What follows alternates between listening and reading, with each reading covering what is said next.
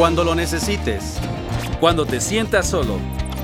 Cuando quieras platicar con Él, nunca te dejará. Porque Cristo estará Siempre contigo. Un programa hecho para ti. En este momento, iniciamos.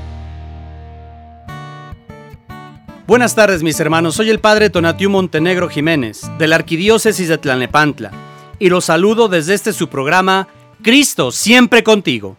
Este programa es un esfuerzo de la Comisión de Medios de Comunicación Social de la provincia eclesiástica de Tlalnepantla. Mandamos un, cordial saludo a los obispos de la provincia en las diócesis de Ecatepec, Cuautitlán, Texcoco, Netzahualcoyotl, Teotihuacán, Izcali, Valle de Chalco y en nuestra arquidiócesis de Tlalnepantla.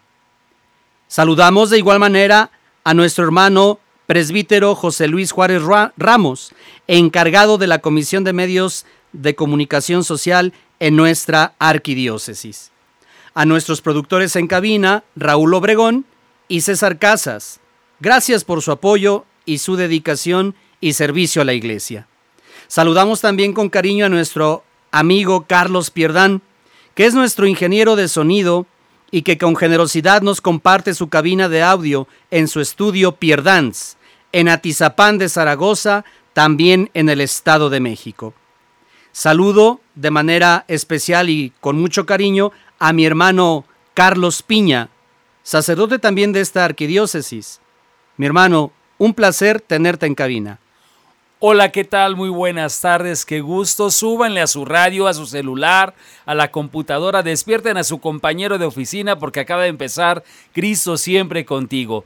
Vamos a hablar hoy, bueno, en esta semana, Padre Tonatiu, gracias a Dios que nos da la oportunidad de iniciar y sin duda juntos de la mano vamos a, emprender proyectos maravillosos de la mano de Dios, pero sobre todo para poder tener no voy a adelantarme todo el tema porque le voy a dejar al Padre todavía que lo exprese, pero para poder tener un encuentro todavía mayor con Cristo y alcanzar nuestro estado de gracia, porque ustedes lo pidieron, porque nos han estado llegando los mensajes, se ha hecho este programa para ustedes. Es un programa que nos pidieron en su momento en nuestra página de Facebook y en la página de la Arquidiócesis Tierra de en Medio en Tlalnepantla, Estado de México un programa que pues también es llevado y traído el tema, pero que no todos los cristianos le entran de a de veras. Bueno, miren, constantemente, a veces cuando uno llega al sacramento de la confesión, pues bueno, llegamos y decimos nuestros pecados. Ya lo dijiste. Perdón, es que ya pensé que ya lo había dicho el padre, para, ya, ya, ya me adelanté. Eh, y ese, este programa está hecho para que tú lo compartas con las demás personas, porque vamos a hablar acerca de lo que son los pasos para una buena confesión. Eso te va a ayudar a ti y gracias a Dios también a nosotros, porque a veces desafortunadamente venimos al sacramento de la confesión y platicamos todo lo que pasa alrededor, pero nunca decimos nuestro pecado. Acusamos a todo lo que están haciendo las personas que están en nuestro entorno, pero nunca decimos nuestros pecados y recordemos que la confesión es personal. Padre Tonatiu. Antes de entrar en materia, me gustaría saludar a todos y cada uno de aquellos que han venido compartiendo con nosotros en la en sus comentarios que generosamente nos han dado su tiempo, su espacio.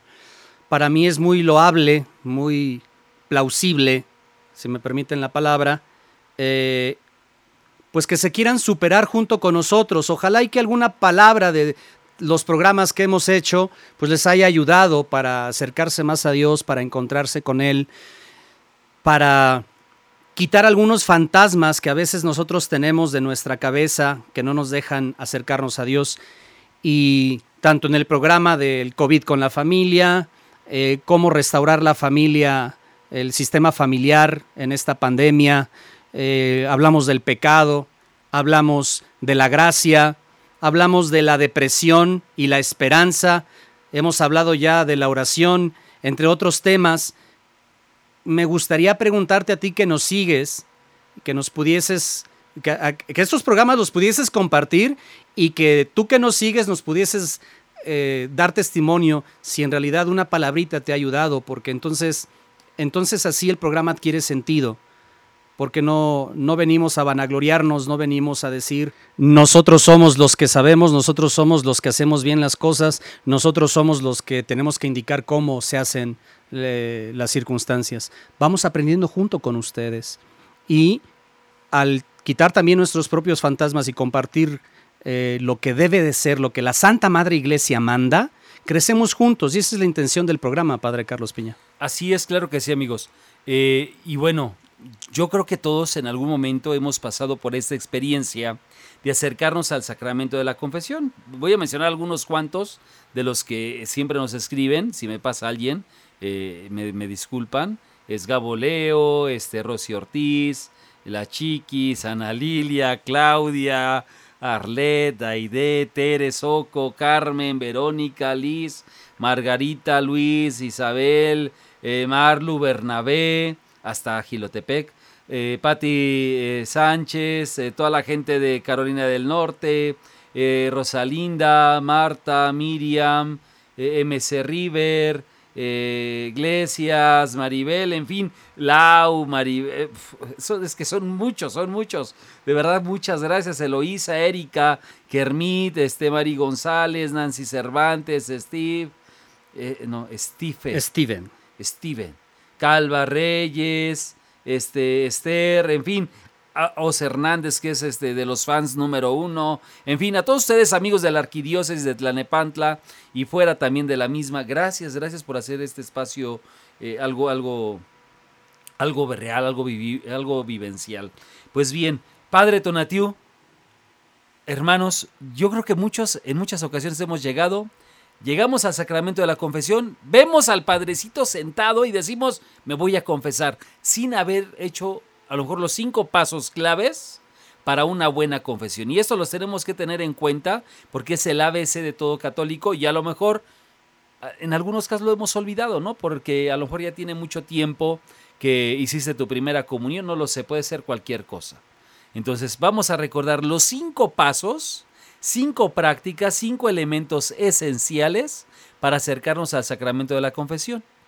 El primero tendría que ser la disposición, mis hermanos. Y aunque no es directamente parte de los cinco pasos que la Santa Madre Iglesia enseña, creo que sí es una situación volitiva, interna de la persona, el saber que el sacramento es un espacio de amor, de misericordia, es un espacio donde tengo que estar dispuesto, disponible, saber que no se me van a aplaudir los pecados, sino que va a haber una corrección fraterna. ¿Y por qué no decirlo, mis hermanos? A veces no tan fraterna porque Dios es exigente. No se me va a decir lo que yo quiero escuchar. Hay que tener claridad con esto. Y el primer paso que la Santa Madre Iglesia nos lleva es hacer un examen de conciencia. Pero para hacer un examen de conciencia tenemos que pedir el don del Espíritu Santo. Santo Padre Carlos Piña. El don del Espíritu Santo para que nos dé la luz, la claridad de reconocer todas mis bajezas. Obviamente es un acto de humildad. Si no tengo humildad, vamos a decir lo que dicen los protestantes. Y muchos católicos que se dicen católicos no saben que están siendo poco a poco protestantes cuando empiezan a criticar el sacramento o los sacramentos, a criticar a la iglesia, a criticar al sacerdote, pensando que es más pecador que yo. ¿Y sabes qué? Probablemente sí, pero Dios eligió a esa persona para que a través de sus manos a través de la sabiduría que proviene de Dios, pueda llegar la misericordia a ti. Entonces, ¿qué es el examen de conciencia? El Santo Padre en sus catequesis ha enseñado en la plaza de San Pedro, a veces en el aula Pablo VI, y nos dice que el examen de conciencia, si no mal recuerdo, consiste en reflexionar sobre aquellas acciones, pensamientos o palabras que nos hayan podido alejar de Dios, con las que hayamos podido ofender a los demás o dañarnos interiormente. Y esto, mis hermanos, se necesita valentía. Amigos, para hacer el examen de conciencia es oportuno que a lo mejor podamos apoyarnos de alguna guía. Eh, a lo mejor hoy día en Facebook puedes encontrar algunos elementos o en, en alguna página de Google puedes encontrar algunos elementos que te pueden ayudar a reflexionar acerca de cuál es mi conducta, mi relación con Dios en este momento, cómo se ha visto fracturada a consecuencia del pecado. Eso es lo que es el examen de conciencia, es mirar hacia adentro, hacia mi conciencia, hacia mi propio ser y descubrir en qué aspectos he fallado en mi relación con Dios, mi relación con el prójimo y la relación conmigo mismo. Eso es indispensable para poder dar el primer paso. No es, a ver, ¿en qué se equivocaron todos ellos conmigo? No, es yo, Carlos, tú, Petra, María, como te llames. Chencha Godínez, Eustacio eh, Pancracio. el nombre que tengas es mi relación con Dios, con el prójimo y conmigo mismo y también este, a lo mejor con la sociedad, porque también hay ocasiones en las cuales hemos omitido muchas cosas. El examen de conciencia se convierte en una oportunidad para ser sinceros con nosotros mismos. Qué triste cuando un sacerdote experimenta que llega la persona y no ha hecho su examen de conciencia. Es no tomar en cuenta la serie, con seriedad la misericordia de Dios. Recordarán ustedes la mujer que fue encontrada en flagrante en fragante adulterio. Ella sale corriendo y en todo ese proceso que sale corriendo hasta tener su encuentro con Jesús, sabe que va a morir, lapidada. Y en todo ese proceso su vida le pasa en su mente como si fuese una película de todos sus errores, de todas sus faltas. Pero a lo lejos se encuentra con Jesús, el Señor de la misericordia, el Señor que es todo amor, que es Dios mismo, y entonces se lanza a sus pies para experimentar la gracia. Yo creo que en esa parte podemos encontrar, si me lo permiten, ese elemento de lo que es eh, su examen de conciencia, pero ella lo está viendo en torno a lo que es un hecho ya inmediato, está a punto de morir y se arrepiente por completo. Los maratonistas corren, corren y corren y a veces los tenis le sacan ampollas. Y la ampolla solo se sana rápidamente y hasta la raíz cuando esa ampolla es exprimida. No consecuentada, porque entonces empieza otra capa de la piel. Pero cuando ese maratonista con una aguja pincha la ampolla que causa dolor, que causa miedo, que causa incertidumbre. Entonces cuando pincha, el agüita de esa ampolla en el pie sale, se exprime. Y entonces cuando se exprime, solo bien exprimida, es cuando empieza a sanar de raíz la piel, las primeras capas o las segundas capas o las terceras capas de la piel. Algo similar tendríamos que hacer en la vida espiritual. Caminamos y caminamos y trotamos y a veces nos caemos y en la vida espiritual salen ampollas. El examen de conciencia es exprimir, decir todo lo que he hecho mal, todo lo que he pensado mal, todo lo que he hablado mal, mi actuar que no va de acuerdo a la voluntad de Dios. No es solamente lo que me lastima, es lo que en realidad he ofendido a Dios. Amigos, vamos a quedarnos con esa idea y vamos a un pequeño corte. Pero recuerda que Cristo está siempre contigo. Ya estamos de vuelta. Continúa en Cristo siempre contigo. Hola, ¿qué tal? Muy buenas tardes, nuestros ciberescuchas y cada uno de ustedes que nos siguen desde su casa, oficina, en el metro, donde se encuentren. Muchas gracias por estar aquí con cada uno de nosotros. Estamos hablando acerca de lo que son los pasos para lo que es una buena confesión. Hemos hablado ya acerca de lo que es el examen de conciencia y la importancia de este. Eh, y si, me lo permiten, al final de la, de, la transmisión. Vamos a ponerles por ahí un, este, un link para aquellos que deseen encontrar una guía para una un buen examen de conciencia, para poder encontrar a lo mejor las faltas o pecados que a lo mejor están ahí guardados y que hace mucho tiempo que a lo mejor por el tiempo olvidamos que los habíamos cometido, ¿no? Entonces, qué importante hacer un examen de conciencia para saber cuáles son nuestras faltas, Padre Tonatio. Creo que convendría que quien se va a confesar pueda clamar misericordia por parte del confesor y poderle decir, Padre, ayúdeme a confesarme. He intentado hacer lo mejor posible mi examen de conciencia. Si algo se me puede olvidar en alguna parte de mi vida, por favor recuérdemelo. Pero sí es importante, decíamos, que la sinceridad, la honestidad, la humildad para poder hacer examen de conciencia es de suma importancia.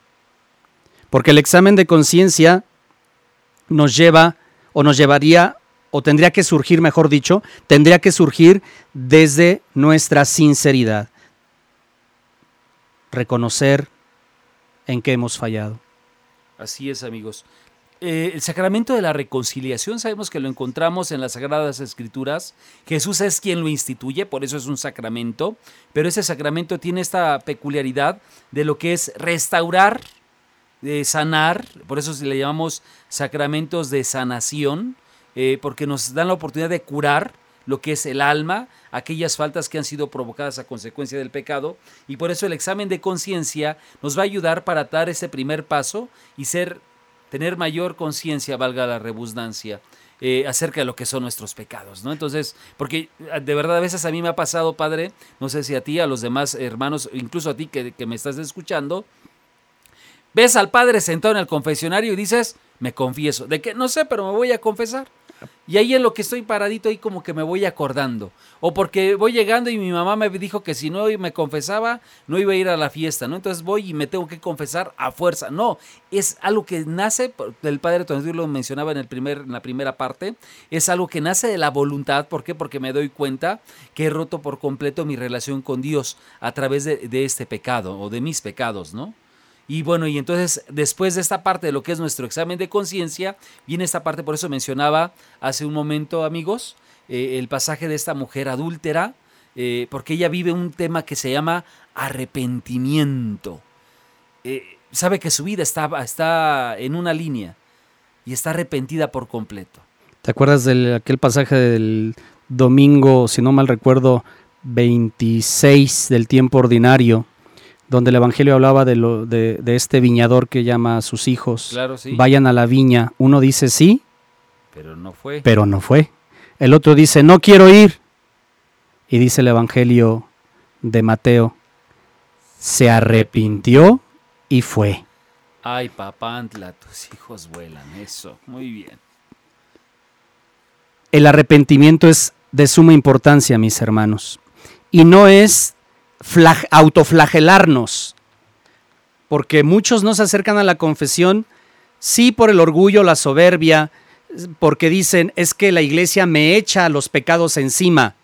Por eso decíamos que el examen de conciencia implica humildad, sencillez, reconocer quién es Dios y quién es la criatura.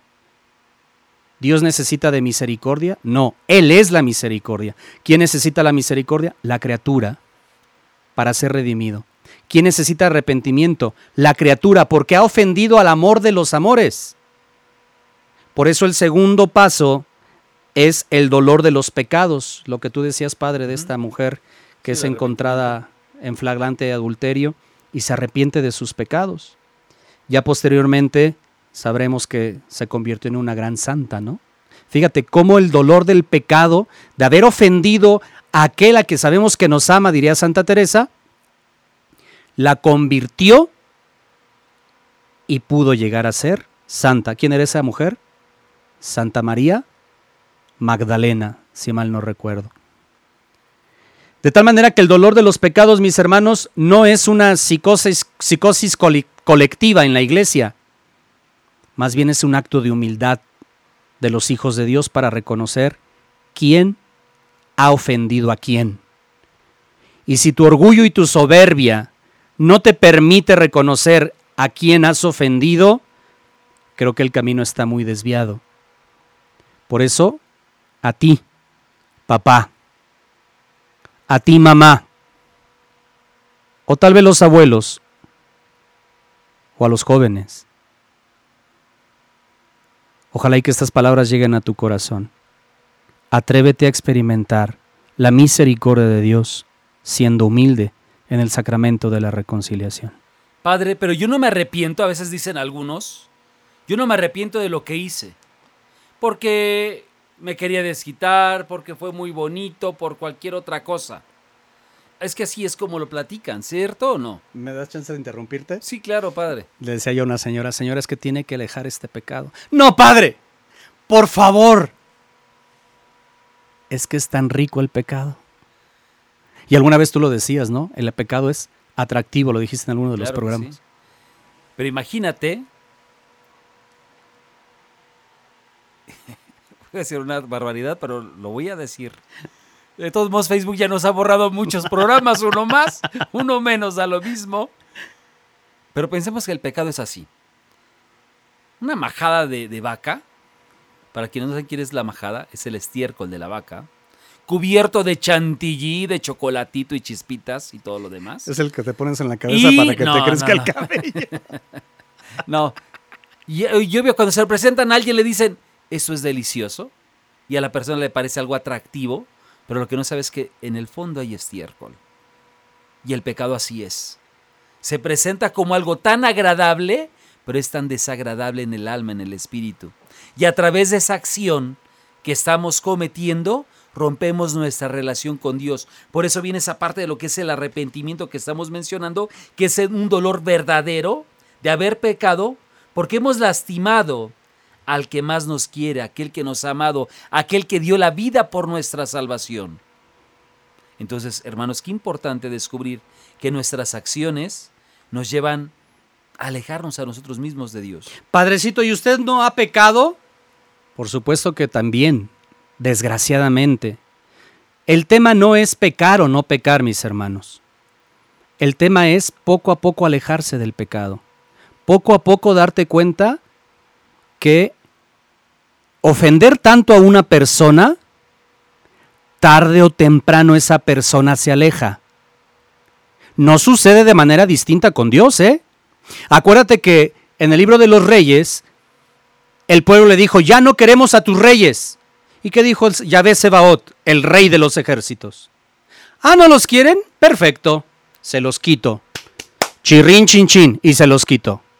Y dijeron, ok, vamos a vivir según nuestros criterios. Y después de un tiempecito, Dios, aceptaremos los reyes que tú nos mandes. Segundo libro de los reyes, según si no mal recuerdo. Perfectamente bien citado, Padre. Dios se alejó. Pero sí es toda misericordia. Sí, pero la petición del pueblo fue que se alejara. Porque acuérdate que el amor, la misericordia de Dios y el poder de Dios se manifestaba a través de los reyes. Entonces, ofender tanto a una persona la aleja. Imagínate, alejarte de la mano misericordiosa, protectora, benéfica de Dios. ¿Cuál sería nuestro destino? Así es, amigos.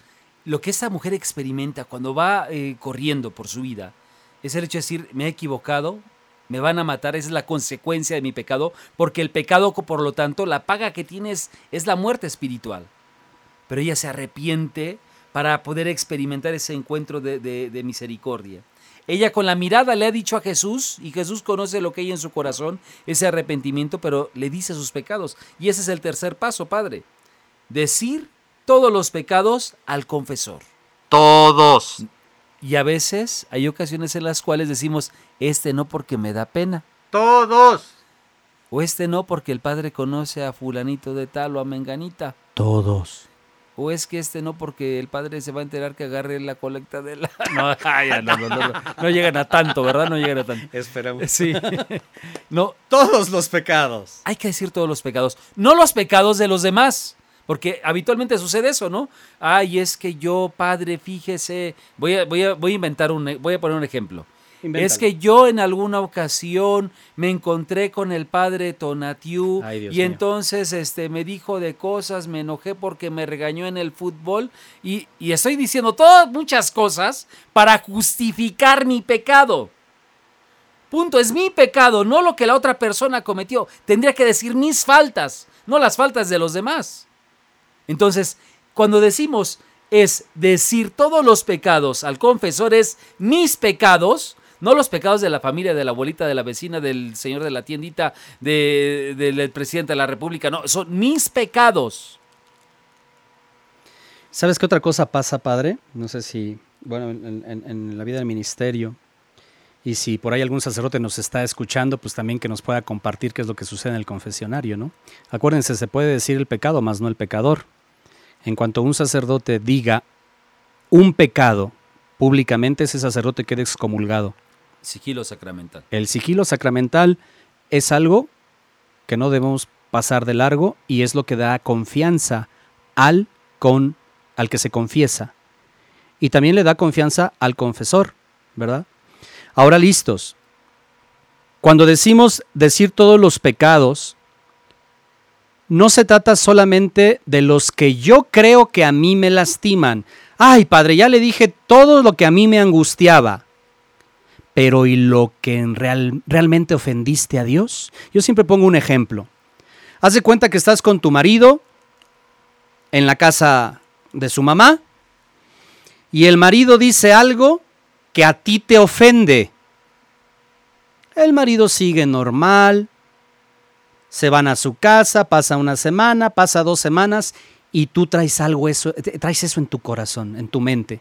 Porque este hijo de la jijurria ¿Tú sabes qué es la jijurria, Pater? No sé, pero suena re feo. Suena, re- suena regacho, dicen, re- decimos acá. Este hijo de la jijurria me ofendió y no se atreve ni siquiera a ofrecerme una disculpa. Eso te da más coraje, te da más impotencia, aleja tu corazón de su corazón, aleja tu relación, aleja a esa persona de ti. Porque ese que debió haberte ofrecido una disculpa, no lo hizo. Traslada esto a la confesión. Tú dices lo que solamente tú crees, pero ¿y lo que en realidad ofendió a Dios? Para eso sirve el examen de conciencia. Para detectar lo que en realmente le ofendía a Dios, a sus leyes de amor y de misericordia, para que pueda llegar su perdón a nuestras personas. No tengas miedo, amigos, no sientan miedo. Sí causa vergüenza, lo sé, pero en quedarte callado y, quedarte con algún pecado. Recuerda que es el sacerdote que está confesando in persona Christi, es al mismo Cristo a quien le estoy diciendo mis pecados, a través de la persona que, visible que es el sacerdote, pero sé que es Cristo quien me va a dar la absolución. Vamos a un corte, mis hermanos. Estamos en su programa. Cristo, siempre contigo. Ya estamos de vuelta. Continúa en Cristo siempre contigo.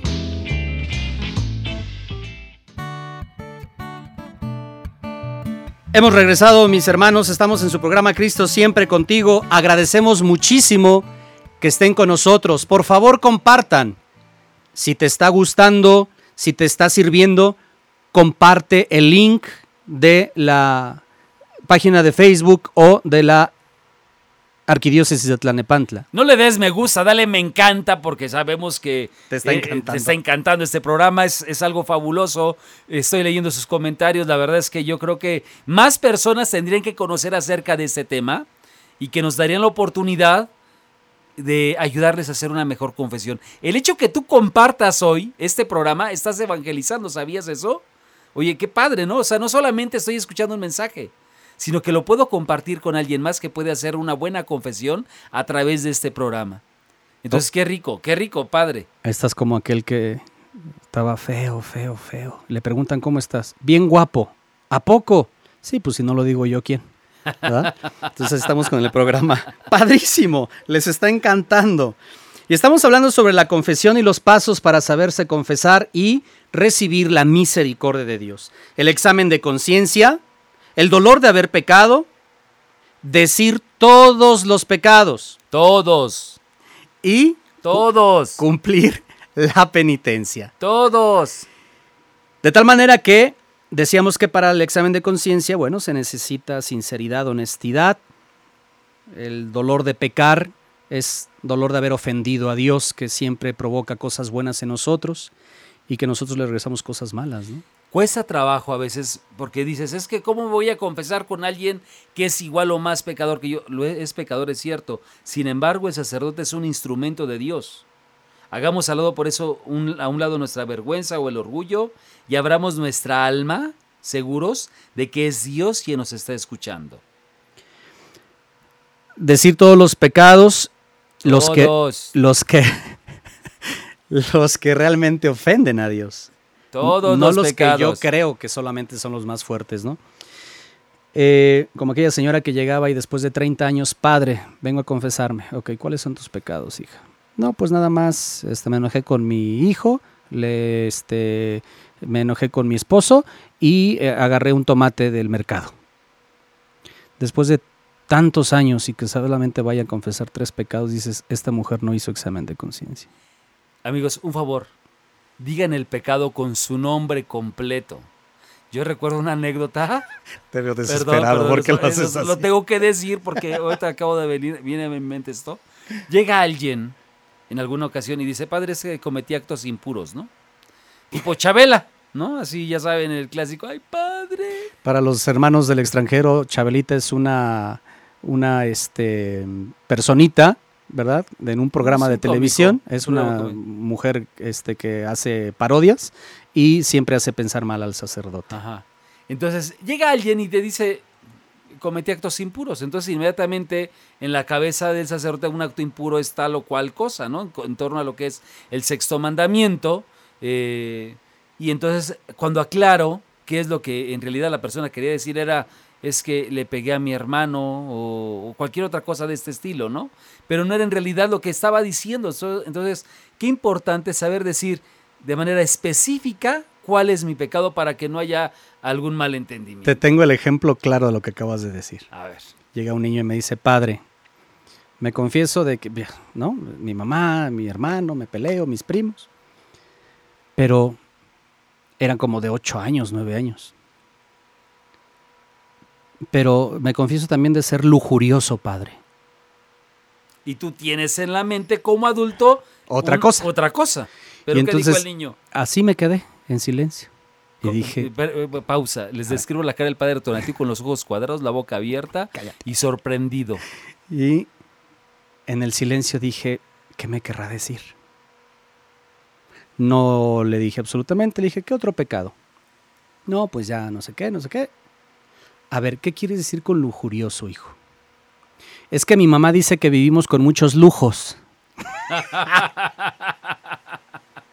Entonces, sí, realmente decir las cosas como son, ¿verdad? Sabemos que la vergüenza, a nosotros como sacerdotes también nos da vergüenza confesarnos. Porque obviamente la, la- la exigencia para nosotros los sacerdotes es mucho mayor. Sí, claro. Entonces, confesar todos los pecados es muy importante. Y sobre todo también cumplir la penitencia, Padre Carlos. Así es. Eh, el sacerdote después de que tú te confiesas, eh, te dice una penitencia, la cual tenemos que cumplir. Es un momento hermoso, ¿por qué? Porque el sacerdote, bueno, Dios a través del sacerdote te da el perdón, te da la absolución. Y la penitencia es un acto sencillo que representa nuestra reparación por la falta que hemos cometido. Entonces es importante cumplir con esta, esta penitencia que el confesor nos haya impuesto. Padre. Para nuestra Santa Madre Iglesia Católica, como madre y maestra, la confesión representa el sacramento de la penitencia y el sacramento de la reconciliación. Volver a conciliar, volver a unirte. ¿Cada cuándo me tengo que confesar, Padre? Siempre que haya pecado mortal. Es urgente cuando hay pecado mortal. Padre, ¿y puedo confesar mis pecados veniales? Sí. Si quieres confesar antes de caer ante la tentación, sucede algo maravilloso. se acrecenta, se fortalece la gracia santificante. No es necesario que yo espere a pecar de manera mortal una ofensa grave a Dios para poderme confesar. Me confieso en los pecados veniales, Padre, tengo tentación de una torta y me dan ganas de comerme otras dos. Ah, pecado de gula. Lo confieso, me fortalezco ante esta tentación y caigo en conciencia que no es bueno el pecado de gula porque el pecado de gula lleva a otras consecuencias. De tal manera que los pecados veniales, si los confieso, acrecientan en mí el poder, la fortaleza, la gracia para no caer en pecado grave, pecado mortal. La penitencia que ha puesto el confesor es personal, no es comunitaria, es para ti. Ya lo que es importante es el no cumplirla nos lleva a cometer esa otra falta también con gravedad. Porque el hecho de decir es solamente entre Dios y yo, o sea, solamente Dios va a saber si cumplí esta, esta penitencia que me han puesto. Que puede, no sé, a lo mejor si, si he robado 10 pesos, el sacerdote me puede decir, parte de tu penitencia es regresar esos 10 pesos. Sí, porque el pecado de robo no se perdona si no es restituido lo robado. Exactamente. O si me peleé con mi hermano y el sacerdote me dice, ve y pídele perdón a tu hermano. O si, no sé, hay cosas o acciones específicas, no solamente es reza un Padre Nuestro y un Ave María. Hay cosas que tenemos que restaurar a consecuencia de lo que es nuestro pecado. Para que entonces se dé definitivamente esta reconciliación. Mis hermanos, algo muy importante que recordar en la confesión. No es un juicio donde se te coloca en la silla del enjuiciado y entonces se te decreta la ley, se te impone la ley. No, es un encuentro de misericordia. Es un encuentro donde puedes palpar, donde puedes mirar, casi oler, degustar el perdón de Dios. Y eso, mis hermanos, definitivamente es muy atrayente. La misericordia de Dios que reconcilia con el Padre, que reconcilia con el Hijo, que reconcilia con el Santo Espíritu. Yo recuerdo que en alguna ocasión en una comunidad parroquial donde estuve, eh, se me ocurrió, no había un confesionario, eh, hice un, confesionario nuevo, un tanto moderno, les cuento, eh, con cristal este templado, con vidrio templado. Eh, y había una división en tabla roca entre un servidor y el confesor, perdón, y el que estaba confesándose. Y había puesto ahí una crucecita, ¿no?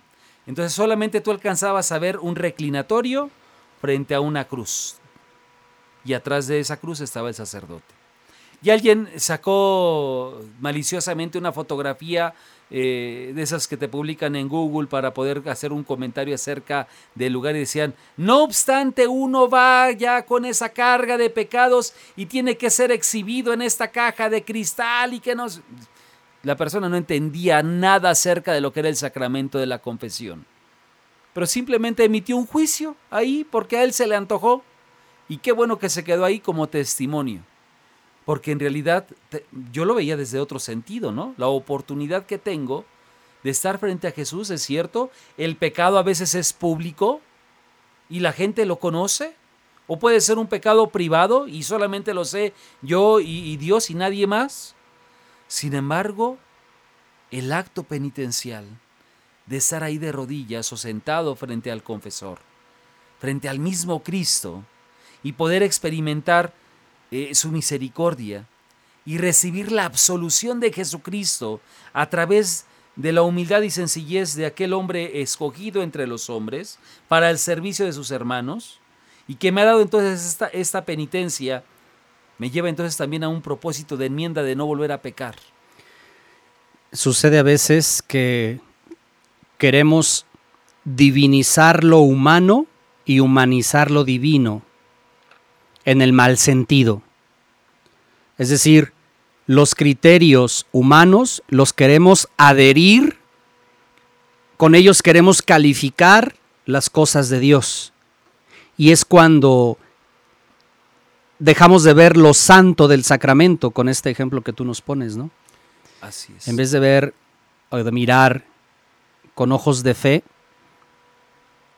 miró con ojos humanos, ¿no? Y acuérdate lo que, acuérdense mis hermanos lo que dice Jesús en el Evangelio, cuando Pedro también le dice, eh, no, no vayas a Jerusalén.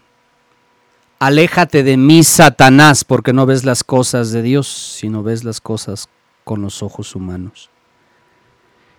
Y entonces, ese aléjate, Satanás, es ponte detrás de mí porque yo dirijo la iglesia. Ponte detrás de mí porque yo soy el dueño del changarro, por así decirlo, ¿no?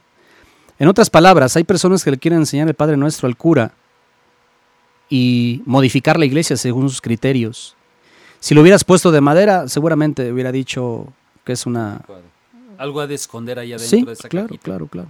Es decir, hay un chiste al respecto, ¿no? ¿Se acuerdan mis hermanos de aquel evangelio donde Jesús está caminando sobre las aguas?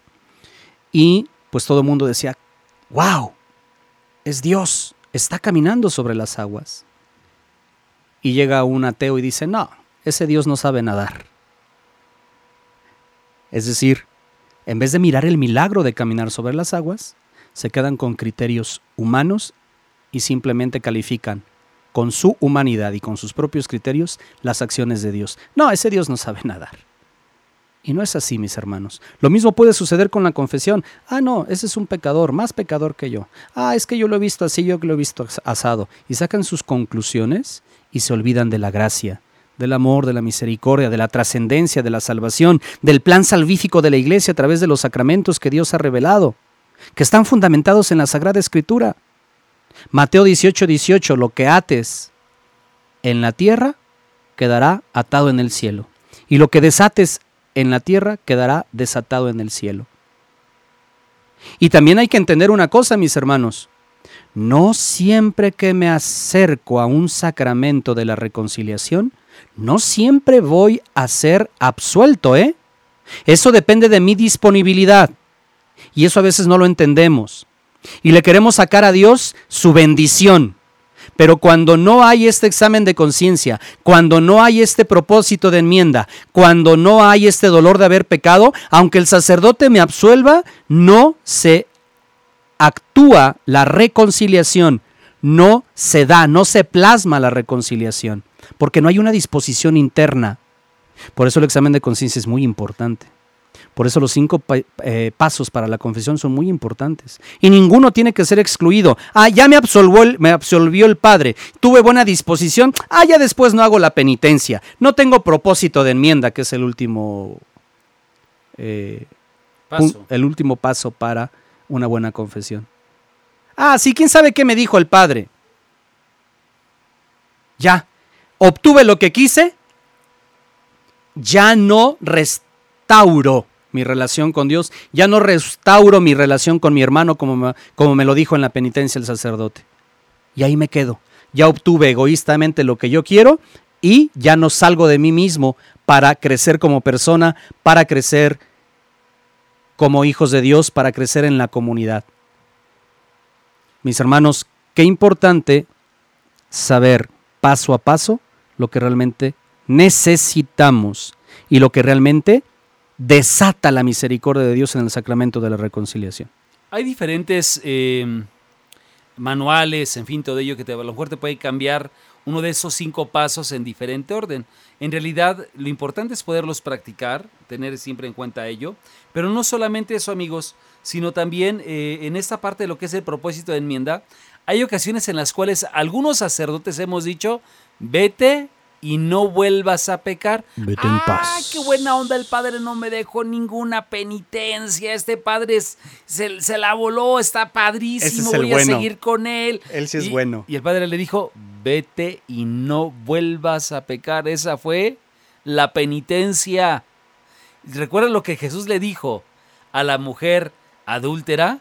Vete y no vuelvas a pecar. Le dejó la penitencia y le dejó en, en acto como tal ese propósito de enmienda para que lo viviera en acto. Entonces a veces escuchamos lo que queremos escuchar, mas sin embargo no, no- no descubrimos el mensaje que hay de trasfondo. No vuelvas a pecar. Eso es una gran penitencia Y ahí se va a ir cumpliendo lo que es este propósito de enmienda. Pero decimos, ay, el padre no me dijo que rezara un rosario o que me fuera de rodillas, de rodillas hasta la Basílica eh, de, Guadalupe o a... Oye, no, sé. no te ha pasado. Eso es chistoso, pero... Y lo digo con todo respeto. ¿No te ha llegado la señora o el señor que te dicen la enfermedad y el remedio? ¿Cómo, cómo qué? Padre, me enojé con mi esposo pero sé que tengo que ser más paciente. Es decir, ella misma se pone casi, ella misma se pone en la penitencia. Es como cuando llegas al doctor, doctor, me duele aquí. Sé que me tengo que tomar una, un paracetamol. A ver, entonces, ¿para qué vas al doctor? Y calificamos con nuestros propios criterios, cerramos la misericordia de Dios y no damos oportunidad a seguir creciendo y nos quedamos con nuestros propios parámetros. A lo mejor el sacerdote tiene que decir algo más, algo mejor. Y honestamente, mis hermanos, tal vez el sacerdote te, pueda decir algo peor, a tus criterios. Pero a lo mejor ahí el Señor también se manifiesta.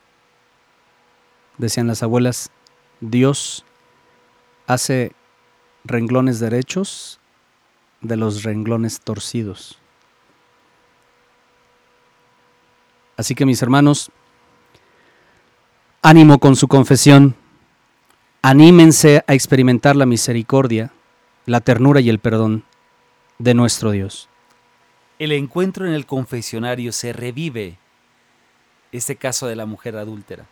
Y te invito para que también, cuando te acerques al sacramento de la confesión, hagas tu confesión y no la confesión de todos los vecinos o de todos tus parientes, o que diga las faltas de los demás para que justifiques las tuyas. Son mis pecados, mis acciones. Y punto, se acabó. No hay forma de ser otra cosa. Como la señora que decía, padre, vengo a confesar lo que todo mundo hacemos. Y dije, ah, caray. A ver, vayamos paso por paso. A ver qué hacemos. Exacto. Ah, es que como somos seres humanos, pecamos y se tiene la idea que por ser humano se tiene que vivir en el pecado. Eso es no entender la gracia santificante, no entender la gracia bautismal, no entender el compromiso bautismal, ni el compromiso que se tiene con la iglesia. Acuérdense que nuestro pecado, lo decíamos en temas anteriores, en programas anteriores, nuestro pecado no solamente afecta de manera personal, también afecta de manera social. Hay pecado social. De tal manera que también cuando yo vivo en la gracia, también fortalezco a la iglesia. Pero no se trata de decir y de pensar, soy ser humano, entonces, ah, todo mundo pecamos. No, mis hermanos, por ser humanos, elegidos por Dios en medio del, por medio del bautismo, y teniendo todos los elementos para vivir en la gracia, nuestra primera responsabilidad es vivir en la gracia. Y no es lo mismo a veces vivir en la gracia que a veces pecar, ¿eh? De igual manera, no es lo mismo ser cristiano y a veces dejarme llevar por el pecado que siempre dejarme llevar por el pecado y solamente el domingo ser cristiano. Padrecito, es que siempre me tropiezo con la misma piedra.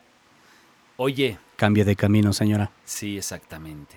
Es que, padre, es que por más que lucho contra este pecado, entonces no estás luchando. Si no lo has vencido, hay que buscar la causa por la cual caigo en el mismo pecado, en la misma falta, porque también es cuando hablamos del propósito de enmienda, es el hecho de decir, si siempre tropiezo con la misma piedra y hasta terminas enamorándote de la piedra, carajo, entonces no he, cambiado el rumbo, entonces es necesario que me enfrente a mis circunstancias, a mi situación de vida y diga, voy a agradarle a Dios.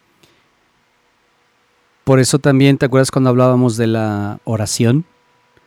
La oración nos lleva, sí, a la sinceridad, nos lleva a la honestidad, a la recta intención. La oración tiene que ser, tiene que suceder antes del examen de conciencia, antes de experimentar el dolor de los pecados. La oración me tiene que llevar a ser un cristiano con coraje cristiano para decir todos mis pecados pedirle al Santo Espíritu el coraje cristiano para cumplir la penitencia y dejar ese pecado y no tropezar con esa piedra, ¿no, Padre? A ver, así y, y en, y en conciencia, así la neta. A ver, vamos a hablar. Vamos a hablar con nosotros mismos y pregúntate, ¿cuándo fue la última vez que te confesaste? Para nuestros hermanos en el extranjero, la neta es decir la verdad. Pero la neta del planeta, así tal cual. Perdón, pero es que No, me sale- a mí me sale el código postal, Está bien, ¿verdad? está bien, está bien. Entonces, pregúntate, ¿cuándo fue la última que hiciste una buena confesión? Comparte este tema, yo creo que vas a ayudar a otros amigos tuyos, a otros hermanos, a tu familia, a hacer una buena confesión.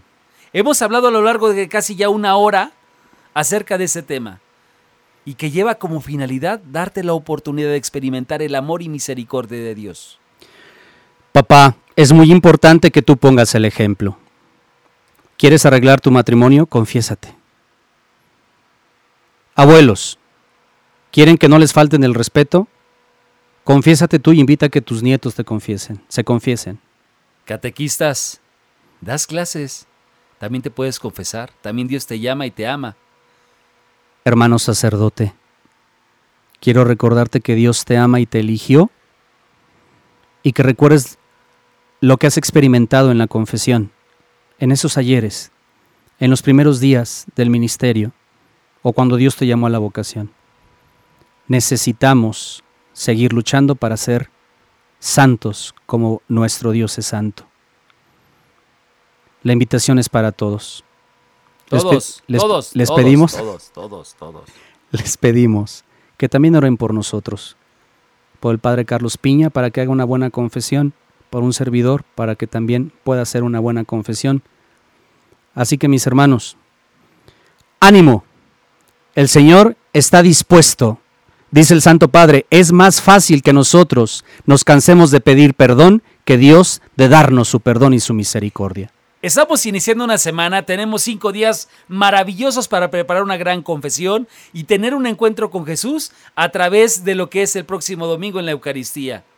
Compartan, por favor, los invitamos a que sigan compartiendo. Este mensaje tendría que llegar a todos los católicos de todo el mundo, en Argentina, Colombia, Perú, en fin. Yo sé que ha habido a lo mejor grandes prédicas en torno a este tema, pero hoy nosotros queremos ayudarte para que tu confesión sea mejor. Que Dios me los bendiga. Este fue su programa. Cristo siempre contigo. Hasta pronto.